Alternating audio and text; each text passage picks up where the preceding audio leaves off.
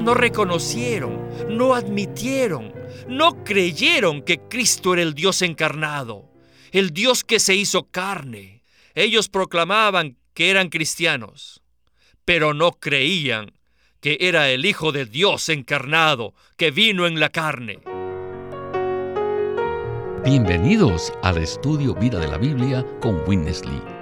Esperamos que este estudio vida los introduzca en un disfrute más profundo de las escrituras y de nuestro querido y precioso Señor Jesús. Visítenos en nuestra página de internet radiolsm.com y allí podrán escuchar gratuitamente todos los programas radiales del estudio vida.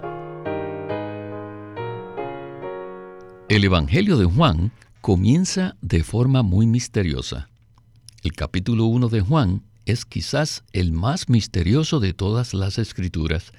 Sin embargo, una vez que nuestros ojos han sido abiertos para contemplar lo que revela, tendremos la profunda impresión de que estamos viendo cosas muy profundas, cosas que están en el corazón del mismo Dios.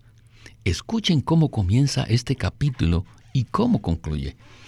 El versículo 1. En el principio era la palabra, y la palabra estaba con Dios, y la palabra era Dios. Y el versículo 51 dice, y le dijo, De cierto, de cierto os digo, veréis el cielo abierto y a los ángeles de Dios subir y descender sobre el Hijo del Hombre. En medio de estos dos extremos, el capítulo 1 de Juan revela la encarnación de Cristo, quien fijó tabernáculo entre los hombres, el Cordero Redentor de Dios, el Espíritu como paloma que imparte vida y transforma, el Hijo de Dios y el Hijo del Hombre, las piedras para la casa de Dios y el edificio de Dios para su máxima morada. No hay duda, este capítulo es maravilloso. Y qué privilegio tenemos que podemos presentárselo a nuestros radioescuchas, tal como fue abierto por un fiel ministro del nuevo pacto.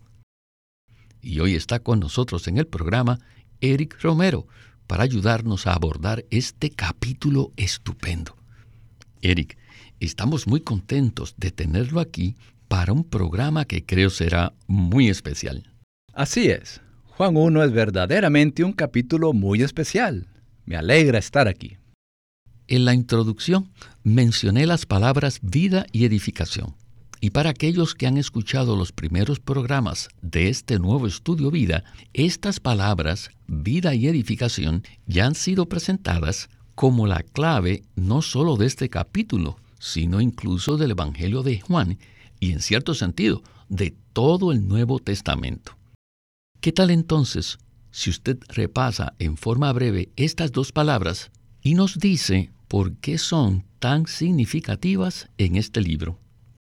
Como usted mencionó, el capítulo 1 de Juan es realmente un resumen o una cristalización de todo el Evangelio de Juan, y en un sentido muy real de toda la Biblia. La Biblia y el Evangelio de Juan hablan de cómo Dios es vida para el hombre, a fin de producir su edificio para toda la eternidad.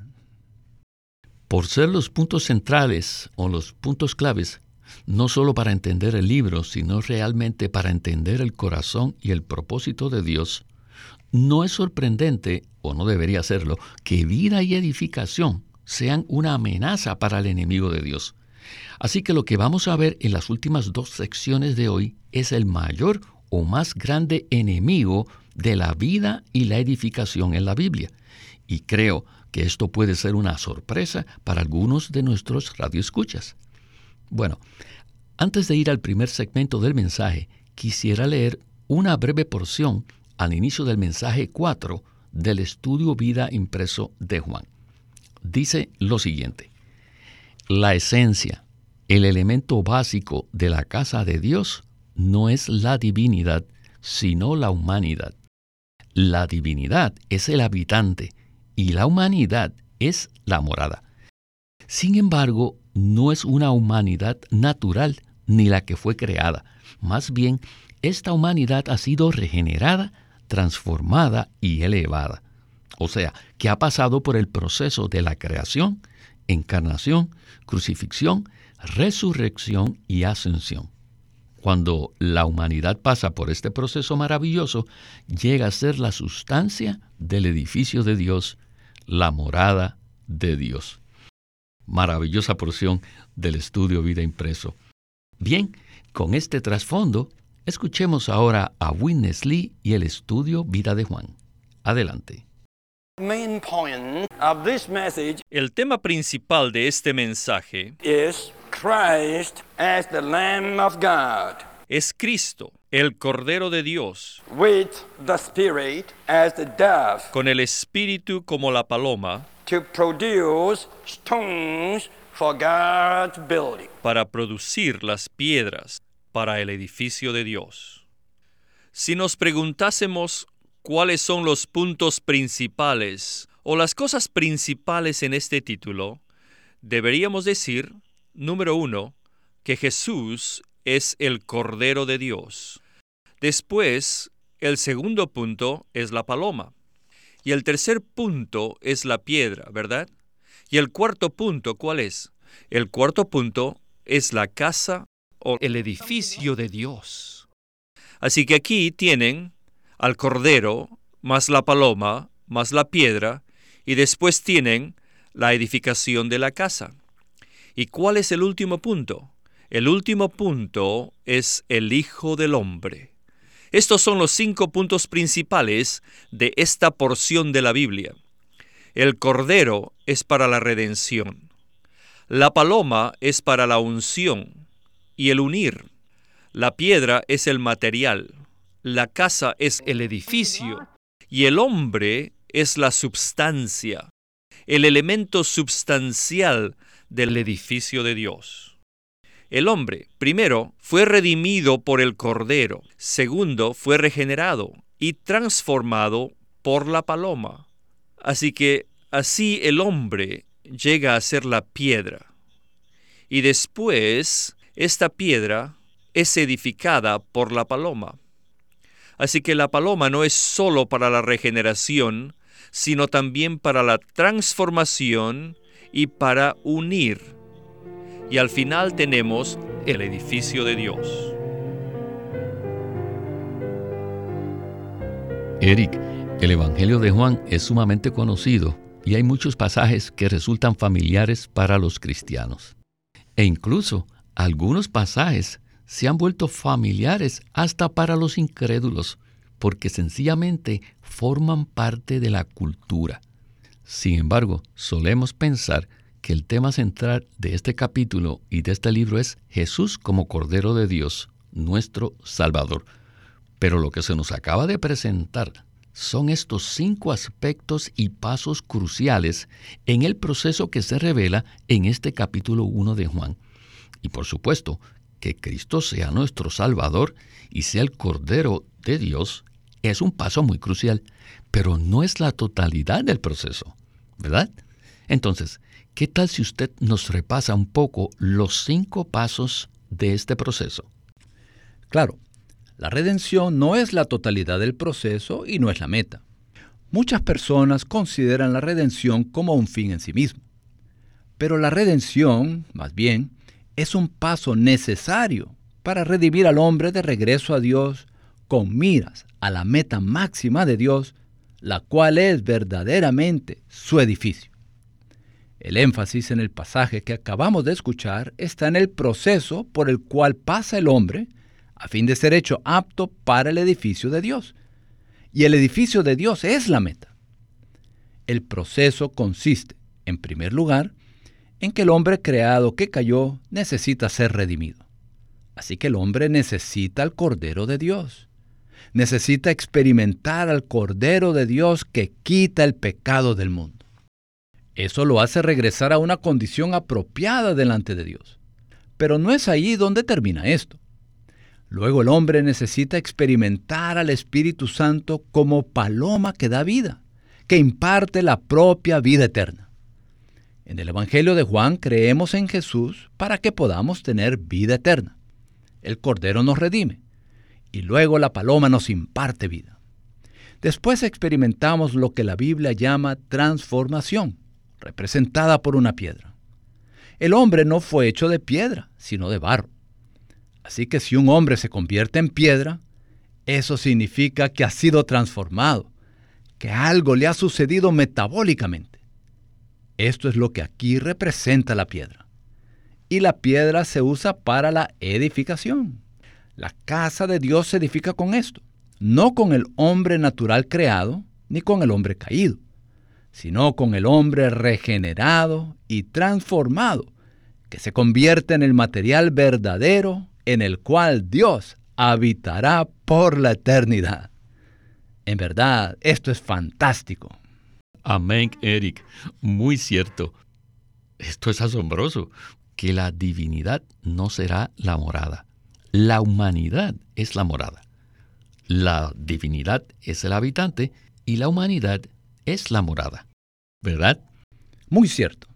Este es un pensamiento muy profundo y no es un pensamiento natural. Dios en la eternidad es una persona divina y él vivía solo en la eternidad pasada en su divinidad, en su naturaleza divina. Pero él no estaba contento de habitar en la divinidad. Él quería habitar en la humanidad. ¿Por qué?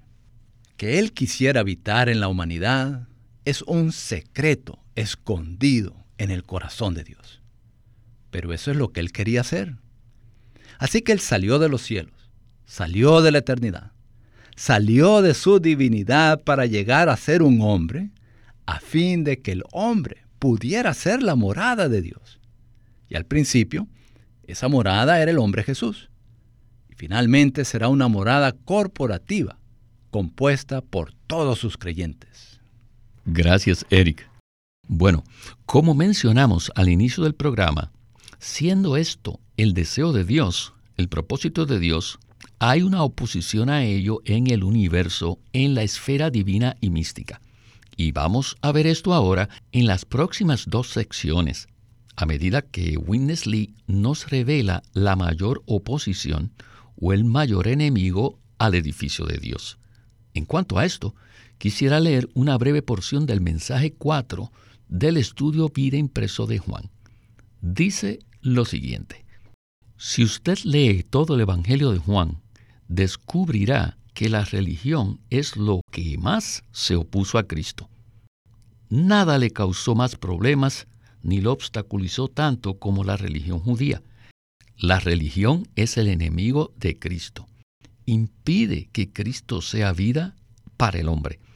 Al final, la religión sentenció a Cristo a muerte. La religión judía utilizó el sistema político romano para sentenciar a Cristo.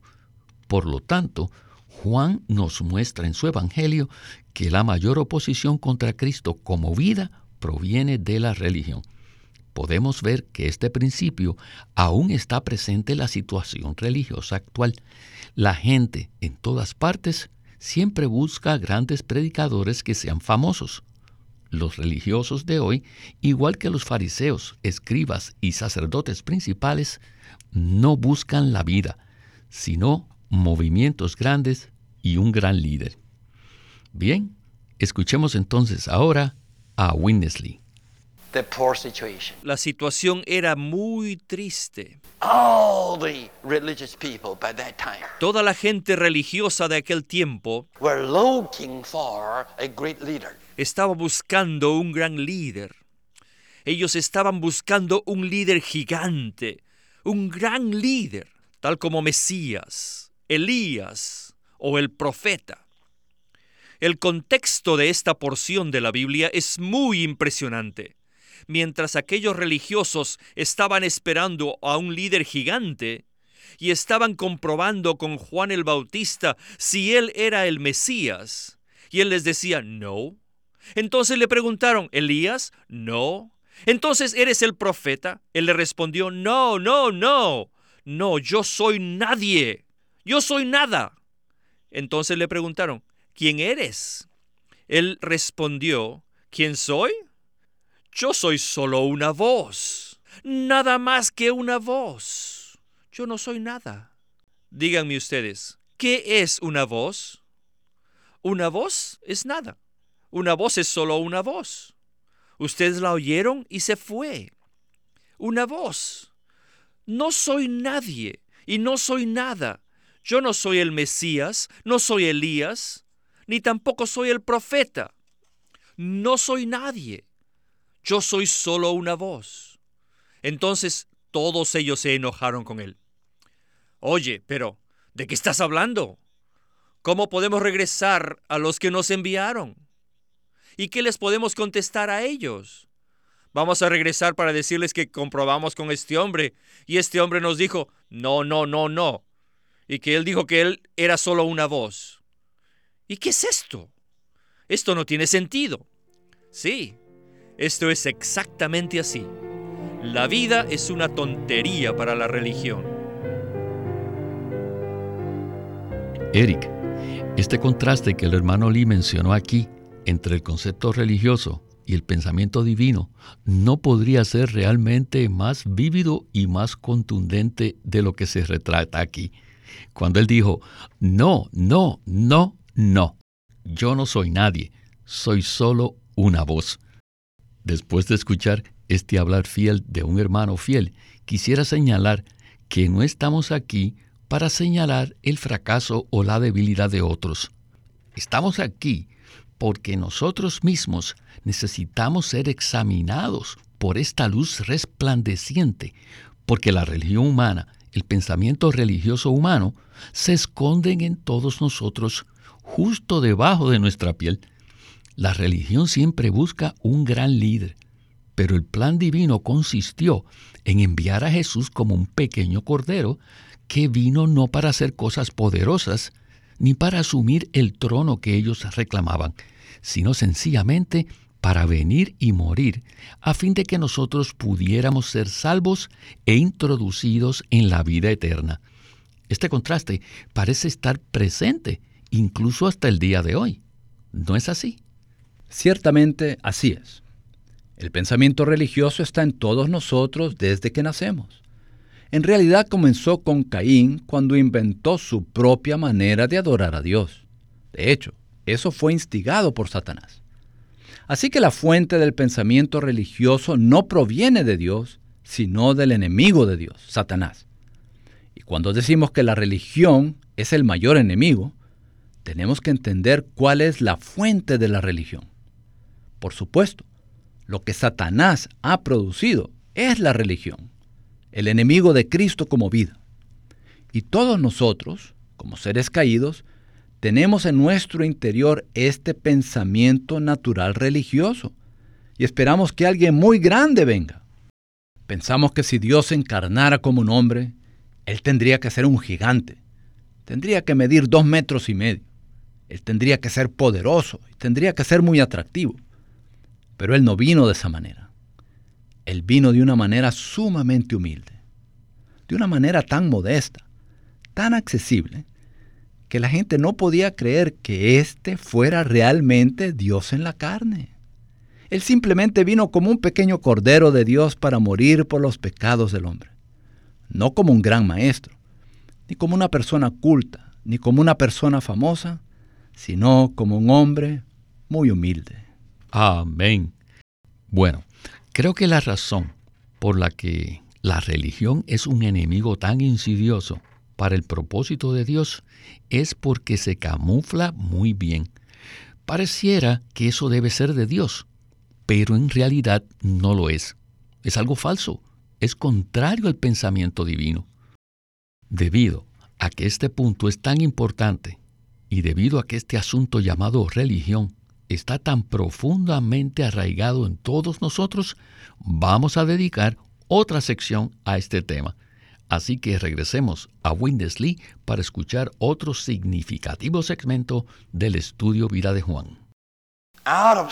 Y de repente, John saw Jesus coming. Juan vio a Jesús que venía What he said? y dijo, Behold the Lamb of God. He aquí el Cordero de Dios.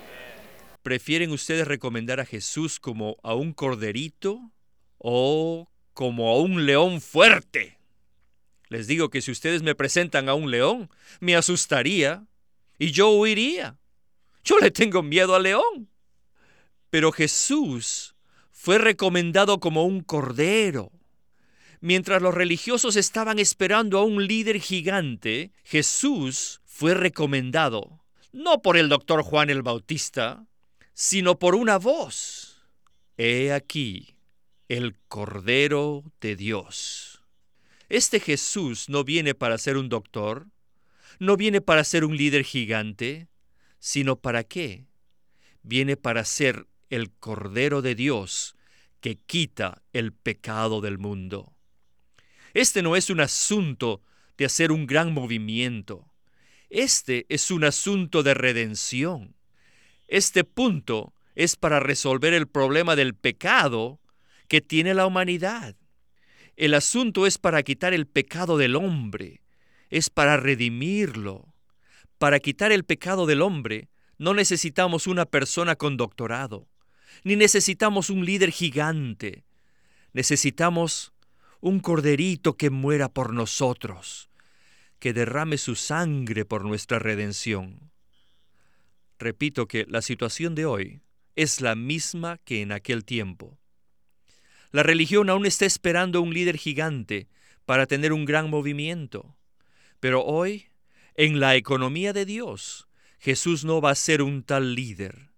Hoy Jesús aún es el Cordero de Dios. Él todavía es el Cordero de Dios. Aún hoy día todos tenemos que decirle, Señor Jesús, para mí tú no eres un líder gigante, tú eres solo el Corderito de Dios que murió por mis pecados en la cruz. Gracias por tu muerte, Señor. Gracias por tu sangre, Señor. Oh Señor, gracias por tu redención. A mí no me interesa un líder gigante, a mí solo me interesa este pequeño cordero que ha cumplido la redención por mí. ¿No es esto maravilloso? Eric, verdaderamente esta es una palabra maravillosa. No queremos confundir a nuestros radioescuchas. Obviamente, hay una grandeza y una majestuosidad que se le atribuye a nuestro Señor Jesús. Y habrá un día en que esa grandeza y majestuosidad se exhibirán plenamente. Así que no queremos de ninguna manera minimizar a nuestro maravilloso Salvador. Sin embargo, Él se distanció tanto de ese pensamiento natural y humano cuando estuvo en la tierra, que realmente nos obliga a prestar atención a este aspecto. ¿No es así? Sí, realmente así es. En su segunda venida, el Señor Jesús aparecerá en gloria y en majestad y como un gran rey.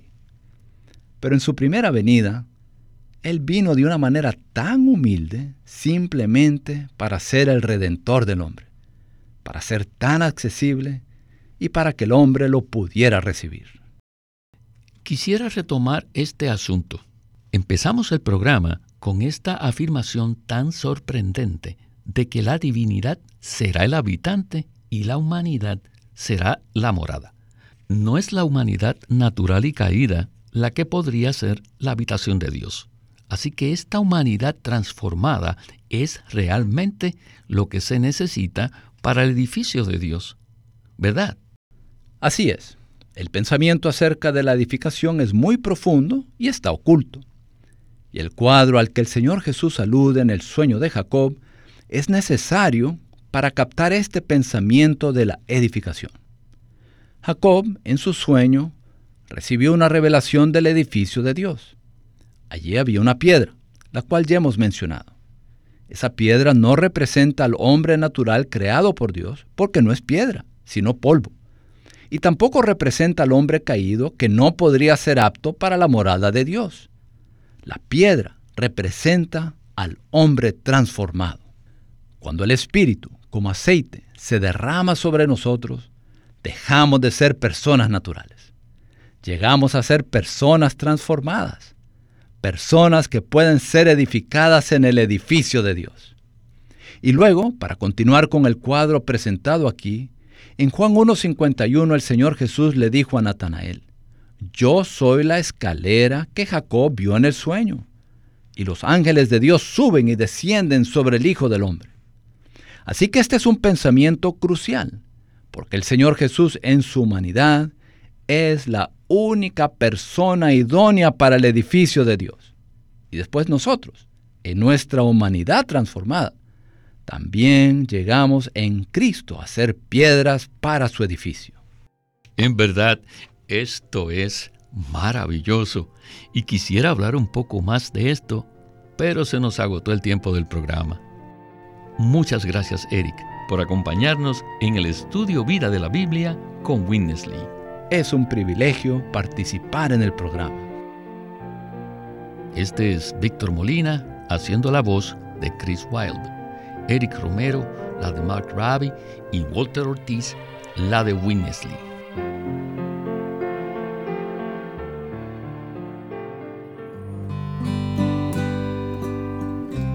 queremos animarlos que visiten nuestra página de internet libroslsm.com. Allí encontrarán los libros impresos del Ministerio de Watchman Nee y Witness Lee, la Santa Biblia versión recobro con sus notas explicativas y también encontrarán folletos, himnos, varias publicaciones periódicas y libros en formato electrónico. Por favor, visiten nuestra página de internet libroslsm.com. Una vez más, libroslsm.com. Queremos presentarles la versión recobro del Nuevo Testamento. ¿Y por qué tenemos esta versión recobro? Debido a que a través de los siglos el Señor ha recobrado muchas verdades de su economía entre los hombres las verdades recobradas y la herencia de los creyentes deben ser poseídas y disfrutadas por todos los creyentes hoy día. El Nuevo Testamento versión recobro reúne en un solo tomo todos estos aspectos notorios del recobro de la verdad y la experiencia de la vida cristiana. Ojalá que todos ustedes puedan tener acceso a conseguirse una versión recobro del Nuevo Testamento.